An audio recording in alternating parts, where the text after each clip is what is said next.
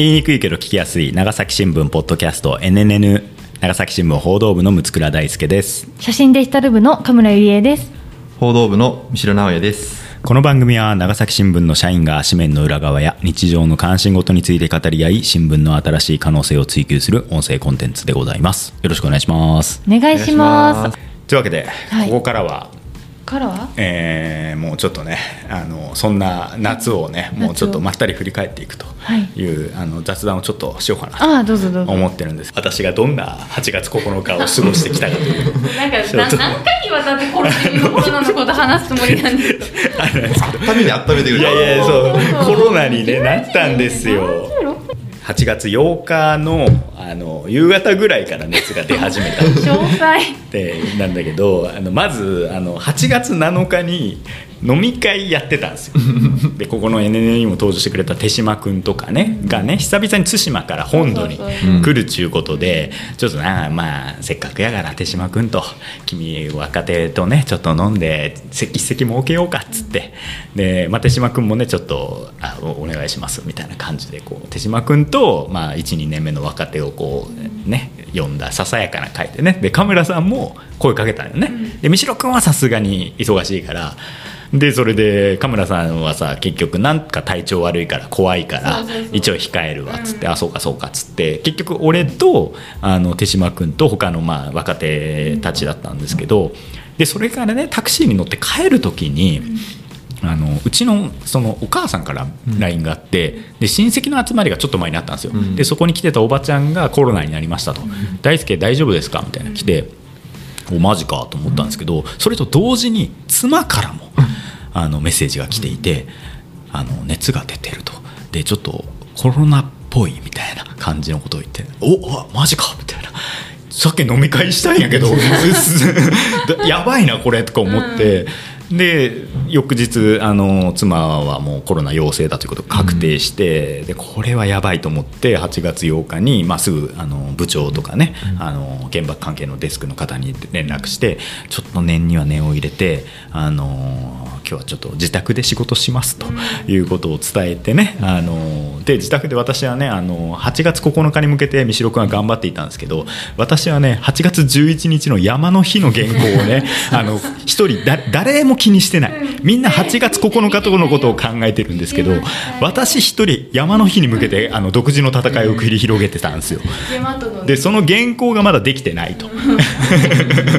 いう状態なんで、まあ、とにかくこれはもし自分がコロナに感染してあの熱でも出たらもう。おじゃんになるので あのこれはまずそのゾンビになる前にゾンビ化が進む前に脳が機能してるうちにこれをまず書くと いうことで8月8日はねもうそれをとにかく家で仕上げてよっしゃーできたあーみたいな感じで出向をしてで妻もちょっともう本格的にやばいってなってきてであのーで多分もう俺もあとわずかだろうとこうして生きてられるのもと もうあと数時間したら自分はゾンビになるだろうと。いうことで、あのーまあちょっとあのね意識があるうちにと思って買い出し行ってね、いろいろアクエリアスとか、まあ、スポーツドリンクとかさあのゼリーとかさビダインゼリーとかさそういうのを買ってあと冷凍うどんとかね、買って帰ってきたらもう具合悪いんですよ。で測ったらもう37度8分とか、まあ、そんぐらい出ててああ感染してると思ってで翌日もう39度ぐらいになってて 9日ですよ。で、まあ、台風来てる中病院行って、まあ、陽性ですって診断を受けてそっからはねもう40度でしたよ。いやもう深村さんコロナ1回なってるじゃないですか。で私今回初めてねコロナウイルスというものに感染したんですけど、でも5類になった後ですからねもうちょっと正直もうちょっとなんかこうなめかけてたというか舐めかけてたでしょ？もうもうただの風邪じゃないけど、まあ、ただの風邪ということにしたんだと、日本政府はと、じゃあもうただの風邪として振る舞おうと思ってたんですけどもうあれはただの風邪じゃありません。そもうねとにかくね喉の痛さがもう尋常じゃなくて、あのもう水飲むのも嫌だ、もう何も食べたくない、なもう息もしたくないみたいな。もうだんだん生きる力が失われていくんですよ。でもうあんなにねなんかねウイルスからね敵外心を感じたのは初めて。それはそうです。よ生き物と生き物の戦いなんいや普ですか？ら通さなんかその熱出したりさするとさあ体がこう頑張ってなんかこう戦ってるんだなとかさ喉痛いのとかもね炎症を起こしてるのも体の反応体の防衛反応としてうん。こういった風邪の症状が出ているんだなっていうふうに思えるんだけども今回もなんかもうその熱とか体とか喉の痛みとかがもう私を攻撃してきてる感じがすごいするわけよ。でもだんだんもうなんかもう生きるのも辛いみたいな。もう生きる力がもう失われて削られていく感じがさもうきつくて。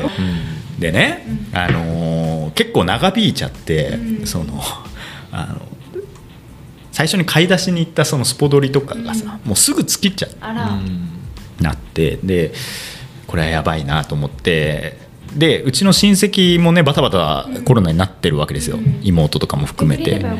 だからそうおおかいや本当にねやばい時本当に神村さんとかかなとか思ってたんだけど、幸いうちの母親だけがねあの感染してなくてい。いう状況だからあのなんか買っていこうかみたいな LINE をね、くれて「あお母さんありがとう」とちょうどそう思ってた。もうこっちは夫婦でかダウンしてますんで、ちょっとなんかスポーツドリンクと冷凍うどんとあとなんか喉がもう痛すぎていろいろツイッターで見ていたら、あのーこの龍角散のね 粉のタ漂イプ龍角散粉タイプがやっぱ一番いいっていう話聞いたんで この龍角散粉タイプ。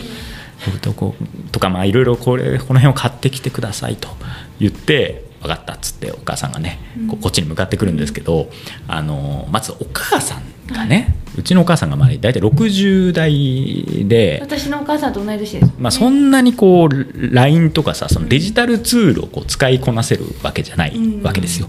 でそのお母さんはうちに1回だけしか来たことないのまだ。あそうなんですそう。かなんでなんとなくこの辺みたいなのは覚えてるけど どこに俺ん家があるかがちょっとあまり覚えてない状態なんですよね。で近くに来たんやけど分からんみたいな LINE が来てで一応 Google マップでね住所送ってここだよみたいなの送ったけどお母さんスマホで Google マップをまず見れない 分からんってなってなんとか学童保育があるみたいなことを言ってあなんとか学童保育って調べたらそこの学童保育さんがね結構いろんなところで学童保育してるから こう結構周辺にいっぱいあってどれか分かんないみたいな。だけどもうその写真をね撮って送ってくれって言ったら写真の撮り方送り方が分かんないだったからもう LINE のメッセージを送る画面の横に小さい矢印っぽい鍵括弧があるからそれを押したらカメラのマークが出てきますと。それをねやってみたいな。もうお母さんの遠隔操作がさ もうめちゃめちゃ大変なわけよ。なんとかこうお母さんにその写真を送ってもらったらその学童保育の看板の写真だけ送られて いやそれだとちょっと分かんない。道路の写真を送ってくれっつったらしばらくしたら道路の写真送られてきてあここは見たことあるぞって思ってそのストリートビューでその近くをいろいろ見て、あこれ一致だここは一致してるって。じゃあこの学童保育を背中にして何メートルぐらい進んでこうこうこういう看板があるからそこを左に曲がってみたいなことを一生懸命 LINE でもう喉がやられてるから電話できないからね。こう LINE でいろいろ送ってで送信って既読ついたって言った。ら30分40分。え？連絡がないと。お母さんをロストしてしまったと。お母さんどこ行ったんやみたいな。ででももう本当にね結構近くにおったんよ。もう歩いて10分もかからんところにいるのにお母さんが迷子になってると。もうマジかってなってでだからまあ50 1時間は経たんかったかな。50分ぐらいして着いたと。であの朝顔のところ置いとっていいみたいな。あの1階の花壇があるんでそこに置いとくみたいな感じでそれダメやからみたいな。うちはつまんけど4階だから40何号室だからそこまでの上でちょっとドアの前まで持ってきてくれませんかと。そんな花壇の1階の花壇の前にビニール袋を置かれてもね困るからっつって。であの分かったっつって。置いたよっていう LINE が来てこう開い恐る恐るねドアを開いたらちゃんとあって。でよようやく回収したっていう あの大変でしたよでもうこれ。さんのお母さんすごいしっかりして上品な感じですけどね。いややっぱそうそうこう可愛らしいところがたくさんある。やっぱなかなかさそのデジタルツールとなるとさ、うん。なかなかお母さんもね、難しいっていうかねこれで妹とかがねそばにいたらもう全然違ったと思うんだけど、っていうねこともあったけどまあでもおかげでお母さんの救援物資のおかげで、まあなんとか生き延びることがあれすごいね龍角さん。やっぱ聞くね。あれにどんだけ救われたかですよ本当でにもコロナの喉の痛みは龍角散で治せましたもん。ね。うん。もう龍角さん最高やと。うん。いう感じでね。うまずいん、ままあまずいというか別にでももう味とかあんましなくなって。えしなするするするするする。すそれコロナで味しないで するでしょなんかこんな。えカムラさんも喉痛かったの？痛かったですよ。そこまではあの私は飲み物は一応かろうじて飲めたので、うん。そこまでなかったですけどめちゃくちゃ痛くてその痰を出したりなんたりするだけでも唾を飲むだけでも痛いからもう生きてるのが嫌になるっていうのはよくわかります HP がどんどんこうなんかね削られていくというか。カツカン。です。よウイルスって全身やるんだなと思っうてん。だってまず喉から熱きてで喉きてでやっと喉引いたと思ったら次消化器に来るんですよ。謎の下痢に襲われて。あそれってでもなんかそういうなんかものばっかり食べてるからじゃないの？そのあんまりこう。いや一応固形物食べてました。なのうんあのうん。ご飯食べれた食欲あったので。でだからとにかく体中からなんかこう出ていこうとするんだなと思っあてー。めっちゃ辛かったです。いや私ほらそのウィダインゼリーしかた飲めないっていう時期が1日半ぐらいあって、とにかくゼリーしか食べてないからそれが辛かったからもう勇気出してなんか食べようと思ってその冷凍うどんをね挑戦したんですけど恐る恐る食べたら食べれるってなってその時もう泣くほど美味しかったね。あのなんか人間に戻った感じというかもうやばいよね冷凍うどん。もう一生分冷凍うどん食べたけど全然あのもう救われましたあれで。本当にね。あのすぐ作れるしねあれね、あのお湯の中に入れとったらいいからあれ。あれですよ。あの冷茶碗蒸しもいいですよあ茶碗蒸し、うん、なんかカップの茶碗蒸しね。あれで結構救われてました私は。確かにね、うん。茶碗蒸しいいね。どんそうしょっぱいもの食べたくなるからね。そうそう。どんなに食欲なくてもなんかあの食感って入るしで一応具も入ってるからまあ、栄養素もね卵だし。意外と固形物入るんだなって気づいた時のこの楽さね、が ありますよね。うんまあそんな感じでねあの9日10日11日ぐらいまではちょっと苦しんでたんですけど、まあ、無事にね治ってよかったよ。本当に。大変な夏でしたね。ただもう皆さん9日10日で忙しくてそのままこうお盆休みとかに入ってったからあんまりその私が休んでたこととかをあんまり気づかれてないんじゃないか説っていうかさ。僕多分あの息子さんがうん。コロナになってたの気づいたの多分11日ぐらいです いやらいで、そうだよね。あもしかしてなんかいないから、うん。紙面見て息子が大好きなどこにもなかったからあこれ行ったなと思って、うん。静かに紙面を。そうなんですよ本当にね。11日ぐらいにねあの原爆担当デスクの高平デスクから、うん。あの連絡があったんですよ。大丈夫みたいな。でその時には高平デスクにはその妻が感染したということは伝えてたけど自分も感染したってことはまだ伝えてなかった、それ9日のさ高平デスクに伝えれんやちょっとねもうどうでもええわってなるから。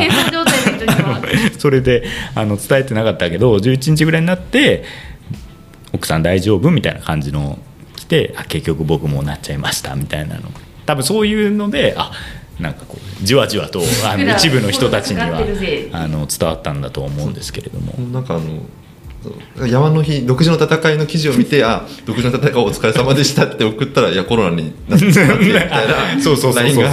そうなんですよね。うん。てか買い出し大丈夫ですかみたいななんかそんな感そうそうそうそう。じになって。そうそうそその時にやっと気づくシロ君がもう買い出しあったらいつでも行ってくださいみたいなことを言ってくれてね。あの非常にありがたかったですけどねただ幸い味覚障害的なものとか嗅覚がなくなるとかそういうのはなかったんですけどた。だうちの妻はさなんか匂いが全然しないって言い始めてうちの妻妻ほらぬいぐるみ愛好家というか、ぬいぐるまーだからさぬいぐるまぬいぐるみいつもおこう抱いてるお気に入りのぬいぐるみの匂いがなんかしないみたいなこと言い始めて理由がちその不可解なことを言い始めて いや最初からしないよそんな匂いみたいなこと。いやするんだみたいな。なんかちょっとその一文字な匂いがね。あったりして言ってて、まあそんな妻はそういう症状はあったんですけどだんだんしばらくしてまあ匂いも戻ってきてうん。うん感じだったんでね、まあ、皆さんコロナには気をつけて。気をつけて。まあだからコロナに溶けた夏でした。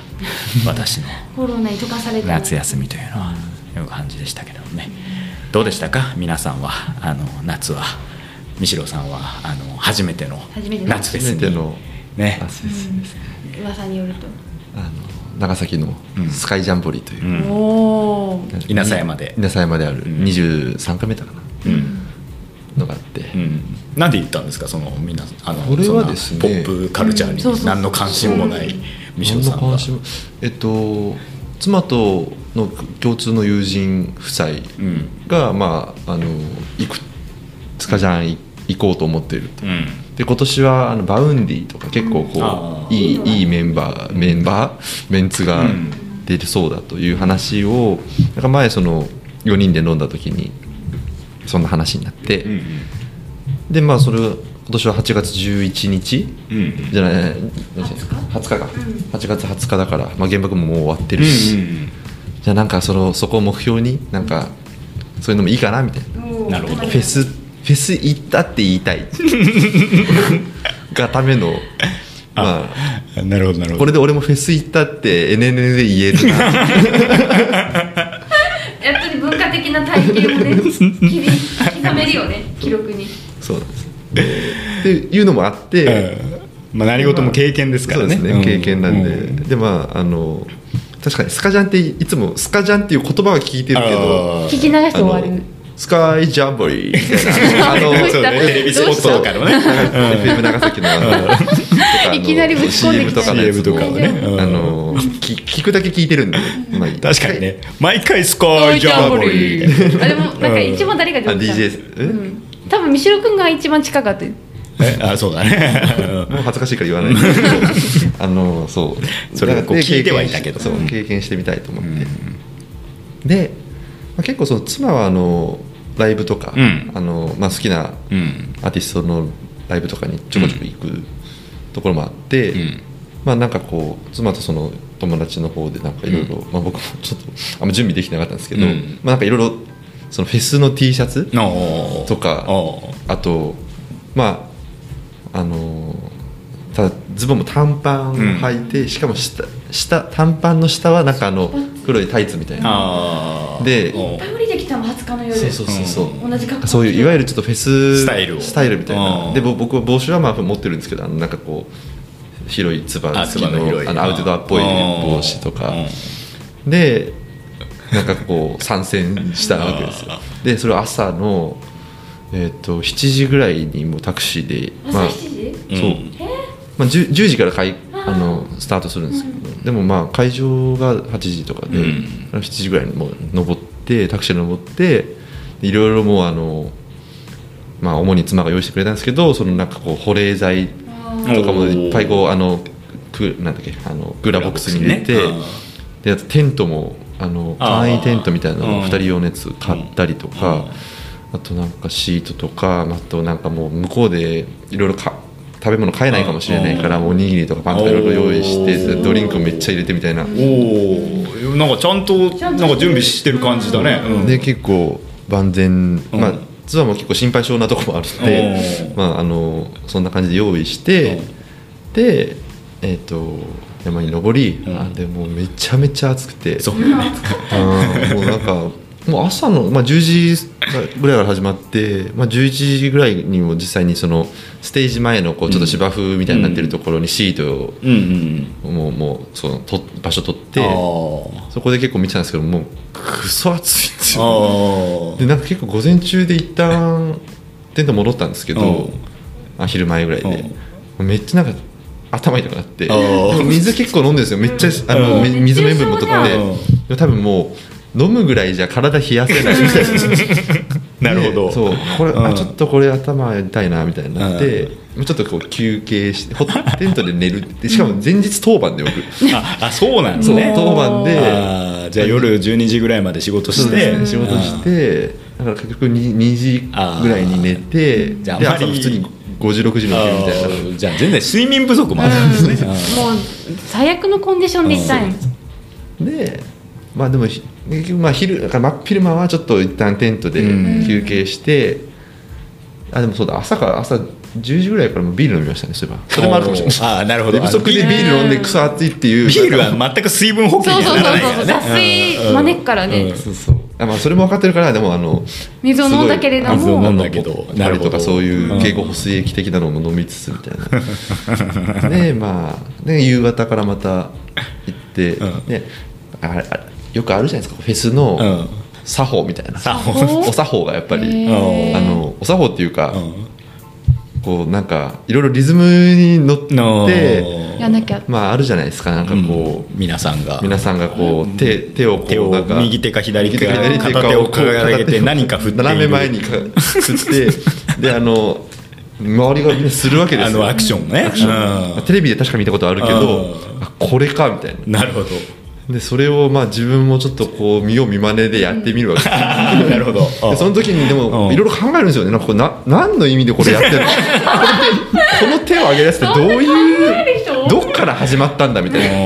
これは何を意味してるんだみたいな。いやそうね。確かにね。だからそれであとなんかこういろいろリズムがまあ曲とかによっても違うし、うん。なんかこうビートの刻み方っていうかテンポとかも違うじゃないですか、うん。うんでもなんかみんなテン同じテンポでやるから僕ちょっとずらしてみたりとか。なんかあのテンポ早めてみたりとか。あの独自性を。独自性を。裏裏で。モブモブの中であ裏拍りしてみたい裏拍りしてみたりとか。とかあの右手ちょっとあのやってると疲れてくるからちょっと左手にしれっと変えるとか。変えるね。でも変えるときにあのあからさまに変えるとなんか後ろの人になんかこいつ疲れてるなって思われるのが嫌だから 一旦なんかこう両手であの両手を振ってみて スッと次右手を下げるみたいな。自然に自然な形でこう移行できるようこうするみにたいな。すごいね。そんな自意識フェスでないもん。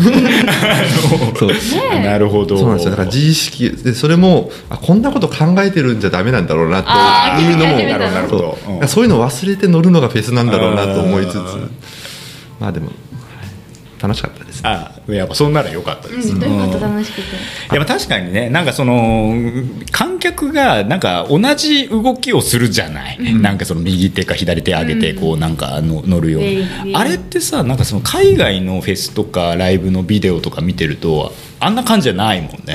日本だけなんだよね。だから多分その日本独特のライブのなんか光景だと思ってるんですけど、うんいやでもねなんかその私がなんかその大学生の時にフェスとか行ってた時は、まだねそこまであんな感じじゃなかったと思うのよ。この10年ぐらいでああれあれあの光景になったような気がしてるんですけどだから三代君が疑問に思うのはねあのそうそうそうだと思うよ。何の疑問もなくあれをやってる方がおかしいと思いますけどね。ね。なんか多少はちょっとなんか独自性を出せろと日本人これが同調圧力かっつってね。あのうん。まあそうそれはちょっと私もちょっといいありますけどね。だからもう私はもう何も関係ない動きをこう毎回して。腰を振りまくって。やっちゃう。でやっちゃうっていう。感じですけどね。病院送りになるっていう。病院送りになるってね。それは私のフジロックの思い出ですけれども、あでもやっぱあのスカジャンは、うん。あの僕、まあ、多分こういうフェスに行く時はいろいろ予習うん。していく人が、うん。まあ、普通だと思うんですけど、うん。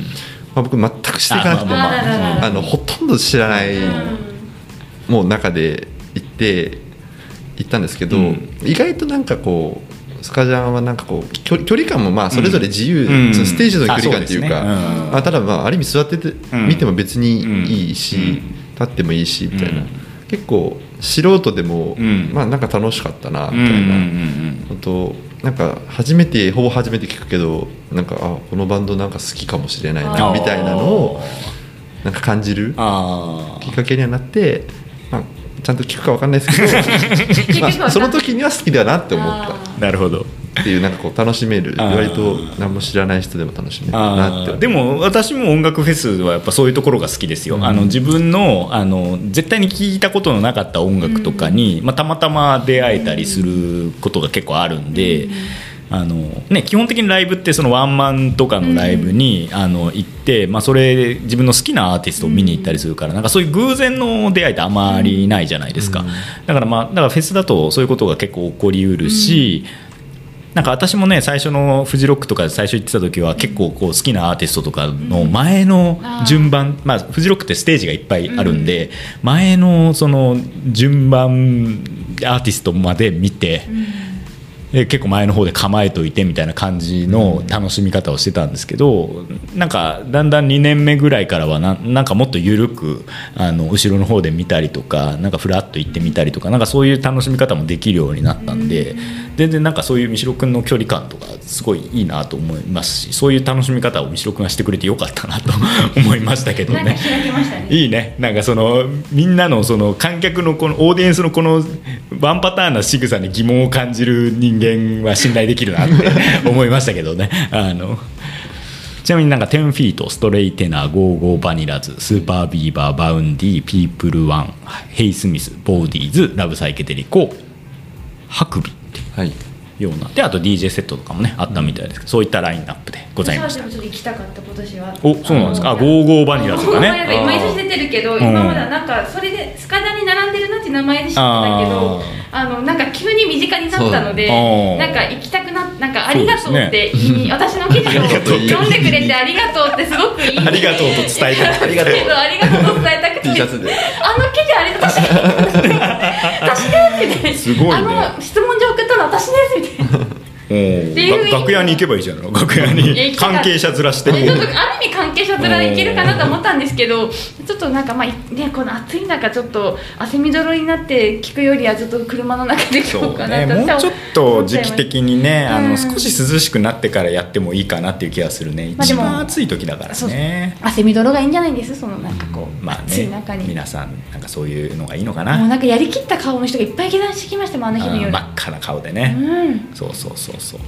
あの牧記者はね、あのスカイジャンボリーに出た出てあの稲佐山から降りる途中で山本二三さんの訃報を知って、えー。その足で会社に行って、えフェススタイルでスタオルを首にかけた T シャツスタイルでね長崎新聞に出社。アルティメット出社し あの山本二三さんの訃報記事を書いて、まあね、結果独自といいますか、ねうん。特ダネになってましたけど。書かれたというねそういう意味でも非常に感慨深い スカイジャンボリー。それぞれのスカジャンもある。そうそうそういやいいですね。もう私その三代君が初めて行くっていうのを聞いてもうその三代君を見に行きたいなと思ったぐらいですね。であのみ文化に触れる三代君そうそうそうそうそう。なんかそのす姿をこう目に焼き付けたいみたいな。私のヘッドライナー三代直哉ぐらいな感じでしたけどもね。うんいやーいいじゃないですか。またちょっと行きたいですね。なんかね今度ねみんなでね、うん。確かにこの3人でフェス行くのも楽しそうおおいいじゃないですね。六倉さんがどんなくねくねくねいやもう見見せてあげたいね 私の。見ないでって言うのかと思私のくねくねダンスを。習得したい。これ。いやーもうそうね。確かに、うん、いいですねちゃんと用意してくれるねあのパートナーがいてなんか羨ましいですね。なんかね。いやでもそれはあの何もしないっていう風な目でちょっと見られて 申し訳ない。なんもしないよじゃ仕方ないよね。いやいやこういやいや。9日まで頑張って、うんでね、うん。そんなに別に興味もないんだから。そうそうそう気合がね 足りないのは。一緒にこういろいろ買い出しとかに行きました。ああなるほど。ああ偉い偉いもうそれでいい？ねちょっと前半やばかったねそんな具合。せっかく来たのに用意してきたの具合悪いから寝てるみたいな感じ。で ああね、うん。悪い思い出に、ね、なりそうだったところを。眠かったのもあってうんまあまあ。まあ確かにそれは結構きついよね、うん。当番明けでね、うん。うん。えーなんかこう良かったアーティストとかいるんですか？まあもうボーディーズ。あボーディーズ。がすごいなんかめっちゃいいね。なんかなんか好きでした。ライブがすごい楽しいですからね。楽しいですねうん。なんかお祭りなんか俺たちはお祭りライブなんでなんか好きに踊ってくださいみたいな。ああもうそうそうそう。うん知らない人もいけると思いますみたいな感じでいやそう確かにみたいな。フジロックでまだ全然出始めの時に結構小さいステージでボーディーズ出てた時にもう踊りまくってその年でしたね私が腰をやっちゃったのは。あのだからもうちょっとリベンジしたいねまた。いやもう今ね年取ってるし 本当リスク上がってるん確かにその20代の感じでいくとと。20代でも腰やるんですからダメ。よくないですね、うん。私もねあの9月23日にあの新幹線1年の企画を、まあ、書かなきゃいけないんでそれ終わった後はねもうライブ祭りですよ、うん。ああそれまでの我慢ですねそうそうそう。八神純子さんまず行く。張ってますね。八神純子にまず行くと、うん。えーブリックホール。そして？で八神純子にまず行く。でその後フィロソフィーのダンスっていうねアイドルグループがいるんですけど。私初めてアイドルのライブに行きます。そして、えーその後はトライセラトップスっていうロックバンドがいるんですけれども、もう見に行くと。いうのがあるんでもうちょっといろいろ入ってます。あとちょっとアジアンカーフージェネレーションとかずっと真夜中でいいのにもちょっと行こうかなってちょっと思ってるんでもうもうちょっとつ化の秋いてますよ、いやいやもうそれはもうだって三代君もそうなのかもしれないですけどそのやっぱコロナではね感じられなかった、うん。あのもう喜びなんで、うん。もうコロナ禍明けたらライブめっちゃ行こうって思ってたんでね。あうん。なんでちょっとこうちょっと気になれば行くようにしてますよ。あなるほど。まあ行けなかった分ね。うんちょっと八神純子さん楽しみですね。なんかその長崎新聞もちょっと出資してんのか分かんないけどさあのなんかいい席用意できますよみたいなの載ってたじゃん社報とか会社の中にさ。であお行きたいと思ってたんだけどなんかそれ終わってて。なんかで結構早いみたそいう吉村ひろ子さんめっちゃ早かったらしいです。やっぱり新聞の層とこうマッチングしてるんだろうね、やっぱこう70年代とかに活躍された方なんで、でもう一般発売で買ったらもうなんか2階のもう一番端っこの席しかなかった、あまあでもいいやと。八神さんの歌声を聴こうと思ってね。あのやっぱああいうさその70年代80年代全盛期のさ方ってさ、やっぱこうどうしても女性とか特にさ、やっぱこうキーがさこううん原曲通りにやっぱなかなかね、うん。難しいっていう事情があるじゃないですか。でこの間その松田聖子さんね、去年行ったんですけどやっぱ松田聖子さんでもやっぱなかなかその原曲のキーとはやっぱちょっと違ってて。でこの間大黒摩季来とったやろ？大黒摩季さんもいやちょっとやばいなこれ。ちょっとスラダンスラムダンクついてるし大黒摩季行こうかなと思ったけど、なんかちょっとライブの映像見たらあやっぱちょっと当時の感じではないなと思ったんで、まあちょっとやめとこうかなと思ったんですよ。八神純子さんどうなのかなって思ったんですけど、あのこの間そのだからちょっとライブ音源聞いてみようと思ったら、2017年のライブ音源が Spotify になったら聞いたら全然原曲キーでガンガン歌ってたんで、まだまあ5年前でしょ。だからでこのでそのあとなんかテレビでね出演されて「水色の雨」を歌われてた時の映像も YouTube に載ってたんでそれ見たんですけどそれもね結構原曲通りだったんでこれは期待できますよ。本当に。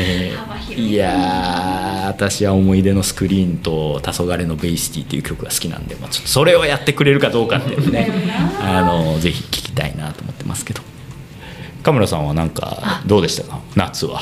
カムラの夏は。神村の夏は。あの文化的でも病気でもなく、うん。あの妹一家が帰省してきたのでその対応にただただ追われてました。あー可愛い子供たちが。子供たちが、えっあとー11ヶ月のえー男の子の双子と、うん。えー4歳のギャル、こあのー。ギャル4歳のギャルになったんですね。ギャルがあー。ギャルがもうあんな尊い感じだったけどあ尊いですよ。だんだんギャル化してきてそうギャル化してきててやっぱりねちょっと4都会歳にもなればてなるほどね。うんそれがすごかった。もうなんかとにかくずっとずっとごっこ遊びさせられるんで、永遠に。永遠にですよ。え何ごっこなんですか？えっとですねなんか病院ごっこと幼稚園ごっこと、うん。あと妊婦さんごっこと、妊婦さんごっこ？はい、あとそう子供産むって言って。あーあのそのギャあのギャル子が。ギャル子がギャル子が妊婦ギャル子が自分のクマちゃんをお腹に入れてでそれを帝王切開しろって言ってくるんですよ。帝王切開を要求してくるっぱ自分のお母さんが帝王切開でね去年産んでるからやっぱ子供は帝王切開で産ませてちゃ んととか切れって言ってきて。あーまあでも説明しやすいのお腹を切って生まれるんだよっていう方がね。そうですね。お子様には理解しでもやすい。クマも何回帝王切開したことだよこのあ夏でそれがムカつくのが、うん。あのちらじゃあ帝王切開モードにいるんですよ。なのにと中途半端なところからご飯作ろうって言ってきてでご飯を作り出してそのモードになって、うん。あこっちの今おままごとモードなんだなと思ったら「ねえねえ死んで」って言ってそう倒れてを死ぬっていう、うん。死んでって言って、まあ、うん倒れさせられて、うん。その路上で倒れた人間を救急車に運ぶっていう営みが始まって。急にそのモードがモードっていうかそのごっこが変わるわけですね。意味わからないところでごっこが変わってそれがずっと繰り返されるんですよ。なんかもうちょっと病気になりそうになって。確かに。でも結構新しい形の地獄のような感じですね。そうなんですよなんかでももう私妹に言ったんですよ。辛いって、うん。このごっこ遊びが。どこに連れて行かれるか分かんないから。もうね精神的にって言ったら、うん、でも。君たちはどう生きるかを見てる状態。で ほぼ同じだよね。初見で何を見てるかさどこに行くのか分かんないみたいなね。それ辛いって言ったら、えでもごっこ遊びが創造性育てるかなみたいなこと言われて。何それ意識高いこと急に言い始めて言ってえーでももう途中からもう本当顔が険しくなってもうちょっと無理できないもうねね休むからってもうなんか生まれてきて初めてこんな感情を抱くっていうなこう悪のもうもうどうしようもできないという感情をこう抱いたり、まあ、なるべく外に出すようにはしたんですけどそうやってお買い物とか連れて行った時もなんかかき氷好きだからかき氷食べさせたら。マックの方が良かったって帰り際に言われたりとか、もうそういうイライラつきとかもありつつでもですねなんか勉強にもなって、うん。まあ、ありきたりかもなんですけどあの初めてアグリドーム行ったんですよ、うん。アグリの丘っていうあのちょっと長崎市の外れの方に、うん。あのちょっとこう広広い遊び場まあまあがあって、でそこにそうで去年の秋に屋内型全天候型の遊び場ができてまあ、できたなとは思ってたんですけど子供いないし、うん。関わりないと思ったら、まあ、連れて行こうとあまりにももうあの家じゃどうしようもないからと思って連れて行こうとなったんですけどそもそも長崎市に遊び場がないと思ってその。あのよく言われますよねよく言われてね。事実としてはしてたんですけど、うん。こんなにないものかっていうぐらいないんですよ。そのこの夏い日夏の日差しの中で遊ばせるとこが本当になくて、でなんとかたどり着いたのがアグリドームで、うん。でもアグリドームも予約制なんでお盆の時期ってめっちゃ埋まってるんですよ、ね。うん。一応もう空いてる日にもう取って、でもう連れて行ったりとかしてなんかそういうなんかこうありきたりだけどね見えないじゃないですか普段の生活してると。にそ。の子供を持つ親の気持ち。まあ悩みというかいうのがね。そう切実度が分かって。なるほど。うんあーなんかこういうことなんだなと思ってちょっとそれは学びでした。あとはあのうちのその双子の、えっと、お兄ちゃんの方が、まあ、非常に食いしん坊なんですけど衝撃的なあの写真が撮れまして、まあ、これ見せられないのが非常に残念なんですけど、まあ、あの口で表明し口で表現いしやでもね口で表現できることなんですよ。ちょっと見てもらっていいですか？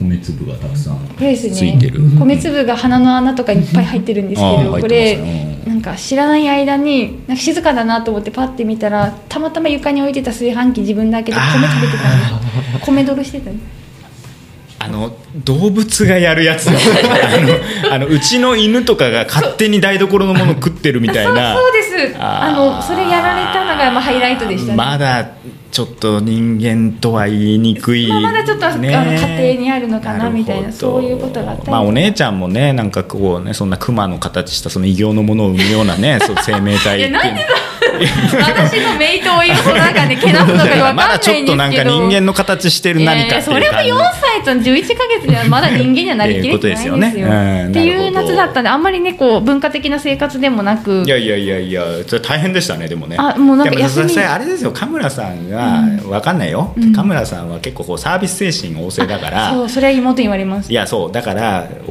私ねその神村さんがその子供の面倒を見てる時の、うん。なんかもうテンション想像つくもんね、その それずっとやってたらめっちゃ疲れん？みたいな感じの、でその子供の相手するのん。得意で、うん。好きでテンション高い人っているじゃないですか。いますいます。で神村さん割とこう子供の相手するのこう結構得意な方だと思う。得意な方です、うん。でたまにあの前昔神村さんが佐世保支社にいた時に、うん。あのバーベキューあったでしょ、うん。みんなでバーベキューするみたいな、その時にあの会社の方とかお子さんとかもねうん。連れてきてる時田下さんのお子さんとか連れてきてる時も神村さんにねやっぱみんな子供がねもうすごいやっぱ行くんですよ。そう神村さんがねすごいもうすごい過剰なサービスをやっぱこう すごいめちゃめちゃテンション高い感じで本当ねね。歌のお姉さんみたいな感じのテンションで あのもうなんか子供の相手してくれるからあんな面白いお姉ちゃんはさやっぱなかなか身の回りにいないというかさやっぱ親もさやっぱそのなんか常にそのテンションではやっぱ接してないからうん、幼稚園の先生でもあのテンションではないもんね。だからもう本当に着ぐるみとかぐらいのテンションじゃん。だからさ着ぐるみのテンション？川 川村さんの子供に対しての接しが。やっぱだからそれがやっぱ結構子供的にはもうもうジャンキーみたいになっいちゃって。やそうそうなんです。もう何でもこの人すごいもうやってくれるみたいな感じで。もいやそううどんどんなんですよ何でも答えてくれるみたいな感じで。ちょっともうおかしくなってんだでよ。ね、朝からいつもカムチュー。もっとくれみたいな感じになって朝から「ね今日ねね仕事?」って言われて「うん今日休みだよ」って言ったら「やったー」やったもう全部食べる。そうそうそうそうだカムチューだから。尽くしそうそうだからさカメラさんもテンションをさそうそうそうもう抑えていかないとさ今度今度双子が来ることに双子なるとが同じような辿ってくるので。子供と接する時の会社の人ってうん。私好きなんですよ、親じゃなくてね。その会社の人が子供を連れてきた時のそのか感じっていうのはさ、でやっぱやっぱカムラさんが一番すごいね。私が見た中ではさ。あのこのテンションとサービス。もうあれは子供はやばいと思う。あれをあれで接されたらううわーもうみたいなもう気持ちいいみたいな感じになっちゃうと思う。あれは。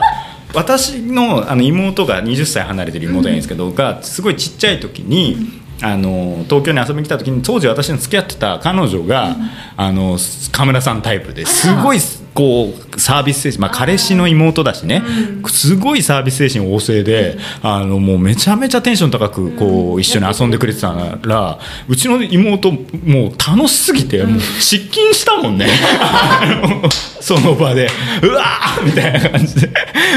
実験するの楽しい子供の相手ってででやっぱそそうなのよ。子供にとって面白いお姉ちゃんとかお兄ちゃんは多分そんなレベルだから。失禁しなかったあ大丈夫。でももうそうクマとか産んじゃってるから。クマはめっちゃもうおから産んでる。もうなんかそんな全力で遊んでくれる人がさ自分と同じテンションで遊んでくれる人がなかなかね友達でもなかなかいないから。もうなんか妹にも同じ風に遊ぶからだよって言われて。そうだね。でも来たらそうしなきゃじゃんって言って。求められてるから全力こっちも全力で100%で返さなきゃ失礼だからみたいな。そういう感じだなんかそういう感じになってしまって。いやいやもうちょっとほどほどにねあそうですしたね。いや本当もう誓いました。もうほどほどにするっていうことを誓った夏ですいやいやいや。薬出しさせないああ面白いですね、うん。やっぱもう出てるんだよね。やばい。快楽物質が。赤ちゃんもなんかすごかったですよ。なんかもう赤ちゃんサイズになるみたいであもう危ない危ないなんかもう二人同時にあーって抱っこしろってああってしかぶっちゃう。で多分。しかいや、もっとでしかぶってたかもしれないけど、漏れてはなかったし、あーってされて、もう大変でした。いやいやお疲れ様です。すいません、なんか、いやもう。それぞれの夏がやっぱありましたね、うん。あーよかったよかった。みんななんだかんだでこうこういう話でなんだかんだで楽しそうな感じがね楽しかったよ結局ってえー伝いうオチわったでなんんですけど、ちょっとね。まあ病気は楽しくなかったと思います。いやでもなんかこうやって話すとさ、うん。いい思い出で面白い話になっちゃうから、うん。うん。まあ、そうそういう意味で今回はねこう夏の思い出雑談会をね、あのちょっとやろうかなと思ったんだけどちゃんと話広がってよかったなと。よかった。いや特になんか三代君がやっぱり思いましたけど。よかった。というわけで今日はこのくらいにしていきましょう。はい、この番組 NNN は毎週金曜日午後6時に配信しています。Apple Podcast、Spotify、Google Podcast、Amazon Music などの各種配信サービスでお楽しみいただけます。番組へのご意見ご感想メンバーへの質問などは概要欄にあるアンケートフォームからお寄せください。公式ツイッターもあるのでぜひフォローしてください。はい公式 X でございますあけれども。もうね。旧ツイッター旧ツイッターでございますけれども。ということで、えー皆さんよろしくお願いします。あとね Voicy でも配信が始まりましたので。いつの間にかぬるっと始まってましたね。えあのぬるっと始まりましたんで、うん。あのそちらもまだ今のところフォロワー数2ですので あのぜひお願いしますということで、えー Voicy の方でも聞いてください。長崎新聞ポッドキャスト NNN お送りしてきたのは長崎新聞報道部の六倉大輔と写真デジタル部の神村ゆりえと報道部の三代直哉でした。それではまた来週。さようなら。さよなら